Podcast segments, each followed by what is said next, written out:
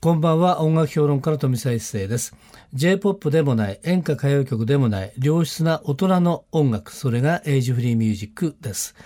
毎週4日連続でお送りしておりますが月曜日と明日火曜日明けて火曜日水曜日のこのコーナーはエイジフリーミュージックを生み出した人やその名曲の誕生を支えた人物をお迎えしてお届けするトークセッションです2日間にわたりましてパート1パート2をお送りしたいと思いますそれでは早速今夜のゲストを紹介しましょう今夜のゲストはこの方ですこんばんは、工藤慎太郎です。はいということで久しぶりだねっていう感じなんですけどね、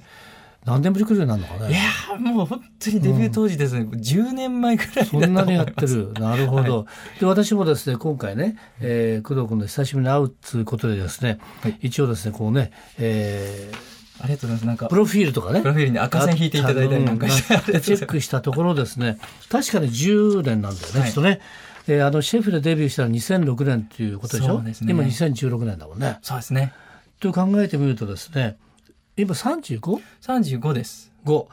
で、えー中学生の時に独学でギターを始め作作曲を始めたと。はい。で、えー高校の頃に、えー地元でストリートライブを開始と。はい。で、えー確かではテレビサタムのオーディション番組で実習勝ち抜いて、はい。それがきっかけとなって2006年シェフで、えーあれはコロンビアレコードだね。そうですまあコロンビアエンターテインメントでメジャーデビューといはうい感じですよね。はいこのシェフ当時やっぱりね、えー有線放送とかラジオでね、すごくリクエストがあってっていうのはすごい覚えているあ、の本当ですか。ありで、がとうございます。ね。はい。で、そのあたりで多分なってると思うんですよね。はい。でですね、えーその後あのね、えーし頑張っておりましたが、はい。ちょっとやっぱりね、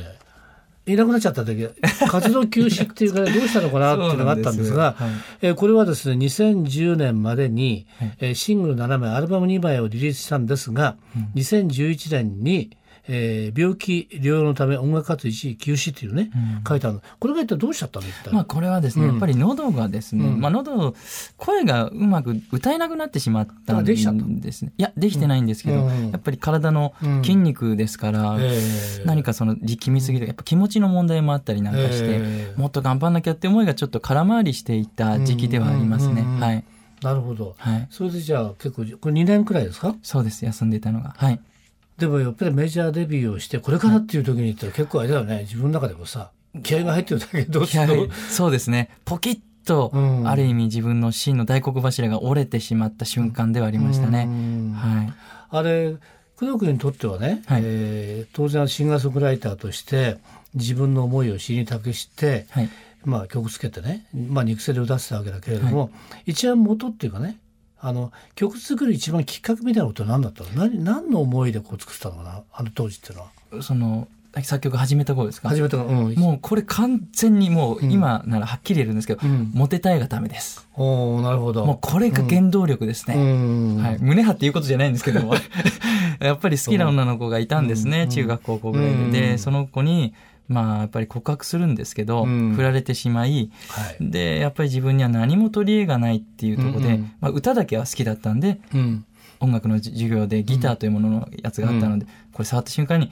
よしこれで俺はうんああの子を振り向かせるんだっていう気持ちからなんか曲を作ったりとか、うん俺はこんな才能があんだぜみたいな自慢げでいたわけですね。はいまあそうだなんかね盛り上がるためにも大体男はそうだよね。それが ね、えーつい最近もねあのゲスト出てもらった谷村新司さんとかね谷村新みん司さんなそうよだから。そうみたいねですね。拓郎、さんもさ陽水もそうだしね、はいはいみんなやっぱりね女にモテるぞって、女にモテる道しかないんだね。何なんでやっすかぱ歌ができるか、はいあスポーツがすごいか、頭がいいかどっちか。そうなんですっていうことでその中どっか自分が得意なやつをさ 勝負するしかないんだよね。そうなんです。僕はその三つ目の道へ行きました。 なるほど、はい。というわけでですね、えー来たんですけれども、でもシェフっていうのは今でもねはいすごくやっぱいい歌だなと思うんだけありれがどともうございます。はい。あれは何実話を元にしたのそうですね。自分の、まあ二十歳ぐらいに、うんあのイタリア料理屋さんでアルバイトをしてアルバイいトしてててまあ、はいけど歌手の,、あのきっかけは全くつかめないで悩んでいた時に、うんそこのオーナーシェフから「うんお前皿洗いでね、しょぼくれてんじゃねえ」って「お前皿洗いながらでも歌えよ」って、うんそれでお前はデビューしていくんだ頑張れっていう言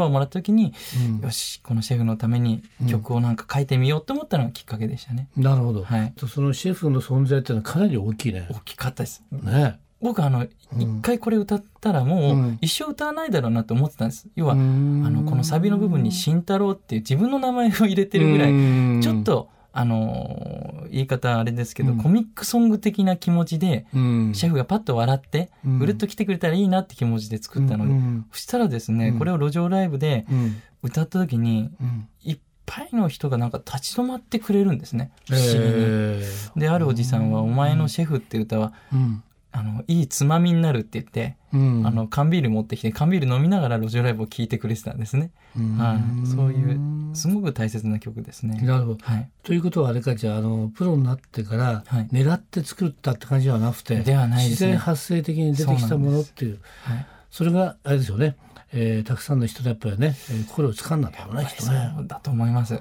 うんはい確かにこの中のね出てきますけれどもはい「えー慎太郎いつものやつ歌ってくれ」とはい。普通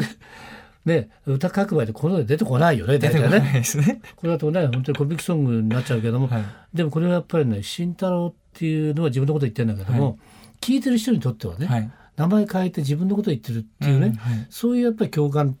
を覚えるところがやっぱあるよね、うんすごくね。そうですねう。ん、そういう意味ではやっぱりあれだな工藤君にとってはこの歌は非常に大きいのかなっていう感じだ大きいでね。すね、うんもうこれ以上の曲っていうのはなかなか僕の中で、ある意味自分の核になってるものなのうで、んまあそうですねはいなるほど。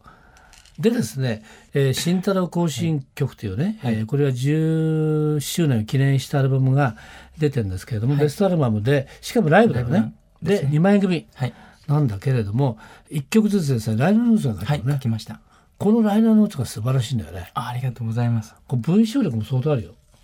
本当ですかうんうわ、といやいやさんに言ってもらったらもう小説家になるぞ、うん、あのねなんてね、この内容も素晴らしいんだよ あね、りがとう本ござ当いますね。はいこれはかなりこれいけてんじゃないかなって感じしますけれど も、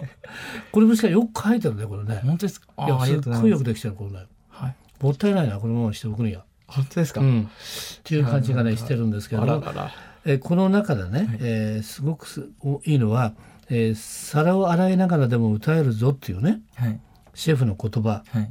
がすごくいいよねっていう部分とね、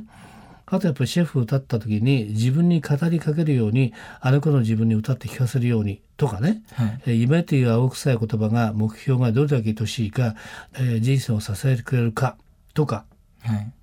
なんかね、えーそれぞれの人生に役割があるなら僕には歌だと思うとかねはいこの歌が僕の出発点であり、えー裸の工藤慎太郎、えー自分を戒めてくれ励ましてくれるかけのない一曲っていうねあこれ見事にこれやっぱりね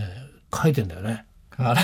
もうこれ素晴らしいこれはありねがとうございますあの原稿料取れるよ結構言ってるあくらいの素晴らしいたただで書きました僕今回これとかっていう感じが合うんですけどね。うん。ということはね、このね、シェフってのはまた私もですね、これもライナーノーツをね、えー読みながら聞いていくとね、またいい味が出てきてる。 ありがとうございますということはね、今日ですね、ギター持ってきていただいたので、はいこれもちろんライブアルバムですけれども、今日そのライブのライブでね、スタジオライブでちょっと一曲ですね、はいリスナーの皆さんに、えーお願いできませんでしょうかあもちろんですね。よろしくお願いしじますゃあ、聞いてくださシェいフやってね、いいですかね。はいではお願いします。素晴素晴らしい。嬉しいです。す。目の前でじっくり聞いてましたけどね、でしびれてくるなっていう感じですよね。特にね、すごく良かったのがね、あの一生懸命やることさえも汗水垂らして働くことも馬鹿にされてしまい世の中だから人は素直になれなくてっていうね、はいこの現実があるとですよね、えーでもシェフがね生き方にレシピはねえんだと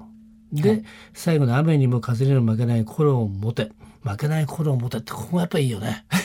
ありがとうございます。ね、これはまさしくもう本当にね、人生応援歌ってでも、もうここに尽きるよね。まあ、素晴らしいな。そうですね。これ10年経ってやっぱ歌ってのは生きてるから、はいえー今のが旬に聞こえてくるね。あ、うんその意味で言うと。あの、当時のあの、僕、シェフが言った、あの、年齢、シェフの年齢にうん僕、すごく今近いんですね。あだからそうシェかフの気持ちが、なんとなくわかるようになってきて、うん。よりなんか、このシェフが愛しいですね。なるほどね。そうか、その意味でまたこの歌もまたね、新しい命を得てね、はいいい。んじゃないですか。今かなりやっぱりね、これ今の時代だからこそこのシェフっていう歌はね、主張されてるね。あありがとうございます。あそんな気がしました。非常に素晴らしかったと思いりまがとうすご。ざいます。今夜のトークセッションのゲストは工藤慎太郎さんでした。明日も引き続きよろしくお願いします。よろしくお願いします。飛び再生のエイジフリーミュージック、また明日の夜お会いしましょう。